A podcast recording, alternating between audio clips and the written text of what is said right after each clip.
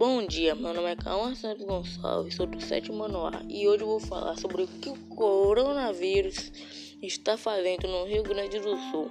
No Rio Grande do Sul, o ritmo de morte de crianças com Covid-19 está crescendo, mas o estado ainda mantém a menor taxa de óbitos do país. Em todo o ano passado, morreram oito crianças no Rio Grande do Sul com diagnóstico de coronavírus em 2021. Em praticamente metade do tempo, já foram contabilizadas 13 vítimas, consideradas menos vulneráveis a complicações da Covid-19. Ainda assim, as crianças somam um número crescente de vítimas da doença no Rio Grande do Sul e no Brasil, onde já morreram pelo menos 1.155 menores de 12 anos até a primeira semana deste mês devido à pandemia conforme levantamento realizado por GZH, apesar de, um recente, de uma recente tendência de agravamento superior à média nacional, na média nacional, os gaúchos ainda apresentam o menor índice de morte infantil do país por coronavírus, quando se leva em conta a população nessa faixa etária. Em nível nacional, essa, essa aceleração ficou em 64%. O dado gaúcho, porém, deve ser visto como prudência, porque o Estado apresenta, em termos absolutos, um dos números de vítimas infantis mais baixos de todos os países. Atrás apenas de locais menos populosos como Tocantins, Mato Grosso Sul do Sul, Distrito Federal, Acre e Amapá. Por isso, mesmo um pequeno crescimento pode resultar em um avanço percentual expressivo, o que deve sentir de alerta, mas sem gerar uma expressão de agravamento exagerado. Os números sugerem que a maior frequência de vítimas infantis se deve ao agravamento da pandemia como um todo, principalmente no pico de fevereiro e março bimestre que concentrou um terço das ocorrências entre as crianças gaúchas. Não houve aumento na proporção da faixa etária até 12 no universo de mortes, permanecendo abaixo de 0,1% das 20 notificações de óbito. De óbito. 15 tinham registro de algum fator de risco, como doença cardíaca ou prematuridade. Não há indício de que novas cepas do coronavírus provocam um quadro mais grave em crianças. A questão é que quando a pandemia está descontrolada, também tem impacto maior sobre elas, mesmo que complicações sejam bem mais raras. Observa o infectologista e pediatra Marcelo Escota, membro da Sociedade de Pediatria no Rio Grande do Sul. Apesar do cenário de aceleração nos últimos meses, o Rio Grande do Sul apresenta a menor taxa de mortes infantis provocados entre os estados desde o início da pandemia comparou os registros de óbitos de menores de 12 anos existentes nos microdados do Sistema de Informação da Vigilância Epidemiológica, epidemiológica da Gripe, que inclui Covid-19, com as estimativas populacionais para essa faixa etária elaboradas pelo Instituto Brasileiro de Geografia e Estatística IBGE para 2020.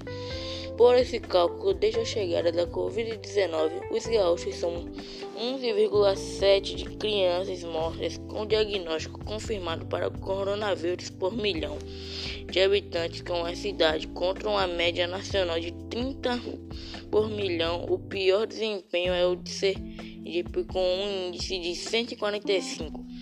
Foi usado como critério o estado de residência do, do doente ser seguido pelo Amazonas com 78,9. Entre as localidades menos afetadas proporcionalmente, depois do Rio Grande do Sul aparece o Amapá com taxa de 13 por milhão.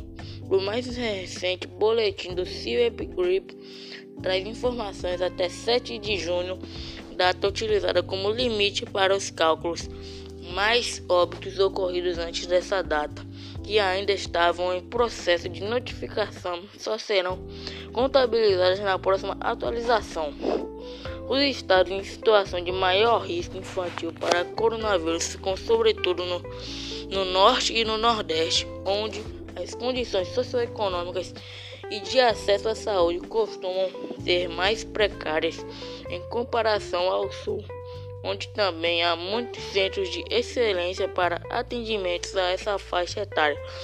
O infectologista do Hospital de Clínicas e professor da Universidade Federal do Rio Grande do Sul, o FRGS, Luciano Goldani, cogita ainda que os pequenos gaúchos podem ter conseguido se manter mais isolados em casa comparação a outras localidades. É possível que tenhamos conseguido um maior distanciamento nessa faixa etária, mas é difícil avaliar, porque, como muitos casos são assintomáticos nessa idade, não conseguimos exigir toda a contaminação. Vemos apenas a pontinha do iceberg, avalia Goldani. O cenário nacional, em comparação a outros, a outros países, é bastante ruim. Uma reportagem publicada pelo Estadão em 7 de junho apontou um índice de 32,6 crianças mortas pela Covid-19 por milhão. Mas o jornal contabilizou apenas aquelas com menos de 9 anos. Por esse recorde, recorte, o Brasil teria o segundo pior desempenho entre países com pelo menos mil mortes totais por milhão causadas pela pandemia e mais 20 milhões de habitantes. Os brasileiros ficariam atrás somente do Peru com taxa de 41 por milhão e à frente do México com 18.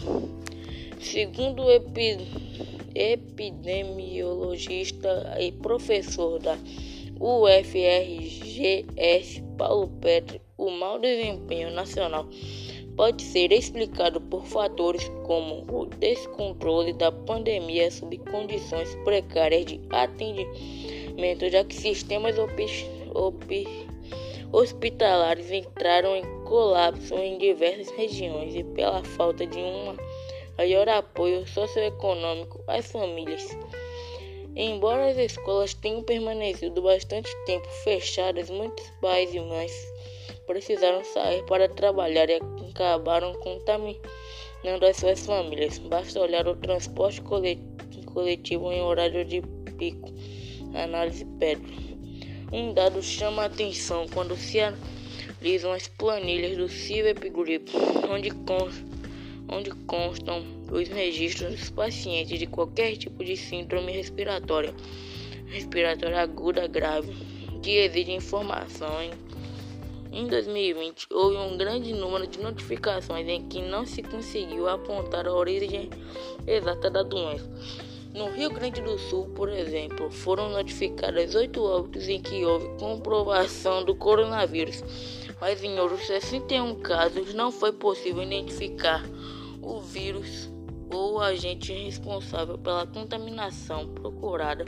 A Secretaria Estadual de Saúde informou que desse universo 59 pacientes tiveram resultado negativo para o SARS-CoV-2 em exames de PCR de alta sensibilidade. As fichas das duas vitaminas restantes não foram preenchidas por completo. Neste ano, até o começo de maio, o número de registros em sem vírus especificado ficou em 8, desde conforme as seis todos testaram negativo para a Covid-19 por PCR. Os resultados foram falsos negativos. Quando o vírus estava presente, mas não é observado as doenças foram provocadas por outros microorganismos. A situação é semelhante em todo o país no ano passado. O Brasil somou 1,4 mil óbitos de crianças por síndromes respiratórias, em que não foi possível apontar o agente causador. Ainda não há uma explicação clara para o que pode estar por trás dessas situações.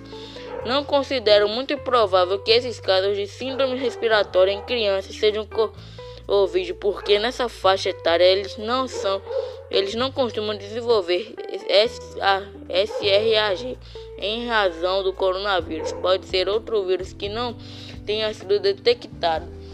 Análise o infectologista Luciano Goldoni. O infectologista e pediatra Marcelo Escota, porém, avalia que no ano passado as, me as medidas de isolamento também ajudaram a frear a circulação de outros vírus, como da gripe. Por precaução, Escota recomenda aos, pa aos pais manterem todas as medidas preventivas contra contaminações em relação aos filhos. A Sociedade Brasileira de Pediatria e o Centro de Controle de Doenças dos Estados Unidos recomendam uso de máscara a partir de dois anos. Além disso, é fundamental seguir mantendo o distanciamento e deixar os ambientes sempre arejados. Oriente o pediatra.